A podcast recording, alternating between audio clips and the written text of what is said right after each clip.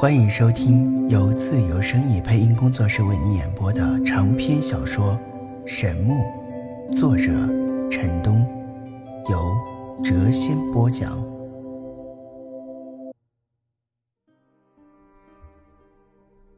欢迎收听《神木》第六十二集。陈南登上九级台阶，毅然向大殿走去。虎王被他揪着耳朵，跟着向前走了几步，但当来到漆黑无光的恶魔巨口处时，他再也不肯前进，四只虎爪用力地扒着地。陈南小声道：“四虎，快走！”虎王小玉拼命地摇头，他抬起一只虎爪，拼命地摇晃，同时眼中露出惊恐之色。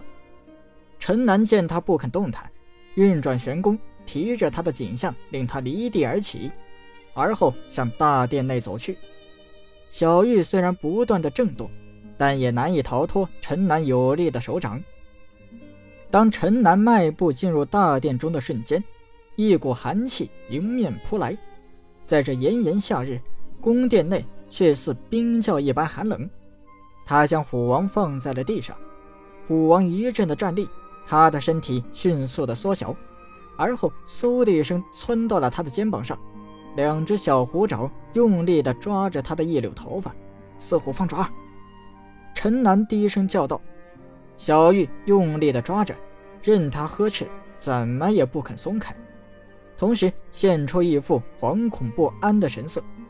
陈南没有办法，任他待在肩头。他慢慢地向前走去，哒哒哒。空旷漆黑的大殿内，只有单调的脚步声回响，除此之外一片死寂。在这伸手不见五指的黑暗中，陈南凭着敏锐的灵觉摸索前进。如此向前走了近十丈距离，几级台阶出现在了他的脚下。石台之上一道石门挡住了去路。当他向石门推去之时，小玉不安地发出了一声低吼。而后掀起他的衣领，嗖的一声钻到了他的衣服里。我 SS 的，似乎你想吓死我呀？居然向我怀里钻！陈南一把将他给揪了出来，扔在了地上。但小玉又立刻窜上了他的肩头，牢牢地抓着他的头发。胆小如鼠，准是老鼠转世，一点也不像老虎。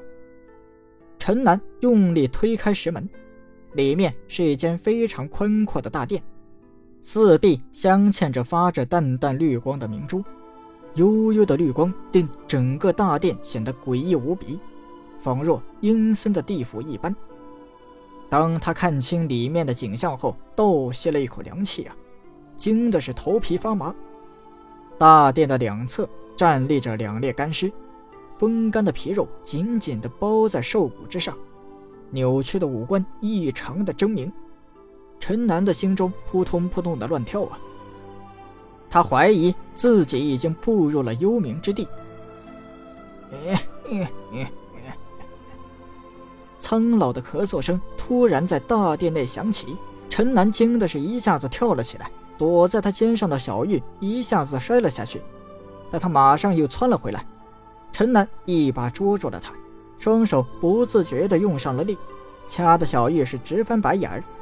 直到小玉给了他一爪，他才急忙松手。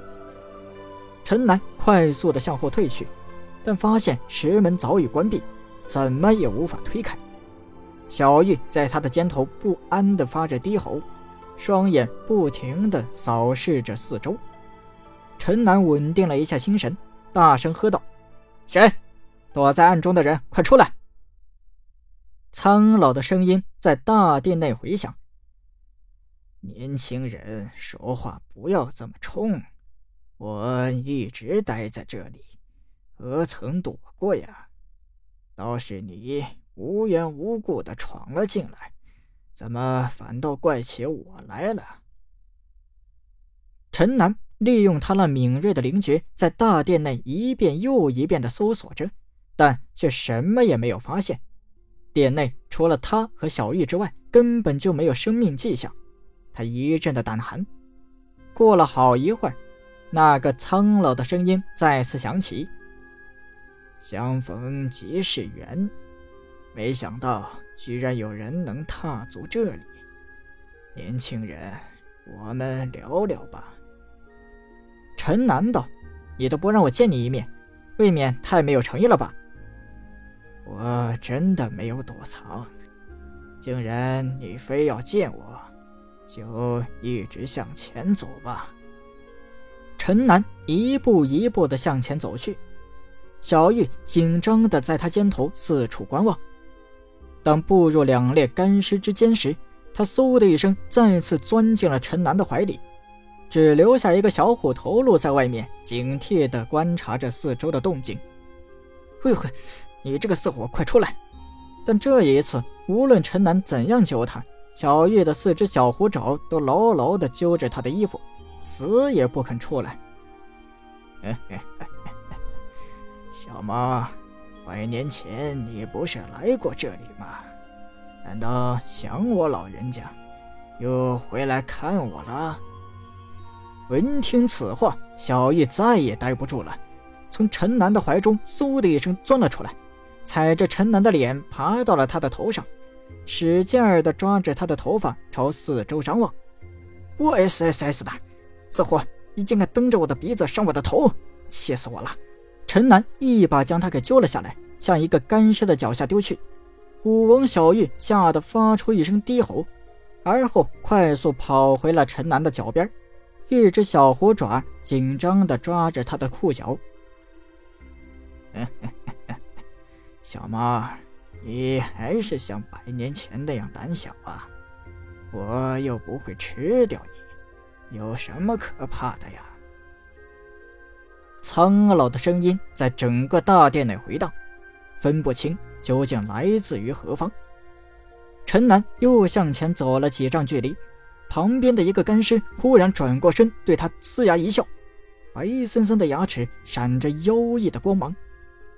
小玉吓得一声大吼，快速跑出去了几丈距离。此时，他浑身毛发倒立，在远处惊恐地注视着干尸。陈南也惊得大叫了一声，一连退后了七八步的距离。他感觉一股寒气自心底升腾而起，从头到脚是一片的冰凉。他拔出背后的长刀，喝道：“你是人是鬼？”干尸从尸裂中走了出来。他全身上下皮包骨，走起路来机械僵硬，真如僵尸一般。他笑道：“ 现在还是个活人，不过离死已经不远了。”而后，他冲远处的小玉招手道：“小猫，百年前你误闯魔殿，直到离去时还没有发现我。”现在看清我老人家的庐山真面目，还像以前那样害怕吗？看着那如僵尸似厉鬼一般的活骷髅，小玉充满了惧意。他已经将身体变大，做好了战斗的准备。陈南满脸不相信的看着眼前的干尸，道：“你你真的还活着？怎么会是这个样子？”是啊。我的确还活着，不要怕，我们好好聊聊吧。我已经有很多年没有见过活人了。这一次，陈南运转玄功时，终于感觉到了干尸体内那微弱的生命波动，不过时断时续，几乎已经没有生命迹象了。陈南确信，这的确是一个有着一丝微弱生气的老人。刚才他一定是施展了一种阴功，让人分辨不清他的方位。陈南将长刀背好，向前走了几步，来到和老人不足一丈距离处，与他对面而立。小玉呢，却是怎么也不肯过来，在远处惊恐地看着老人。老人道：“我想。”此刻你的心中一定充满了疑问吧？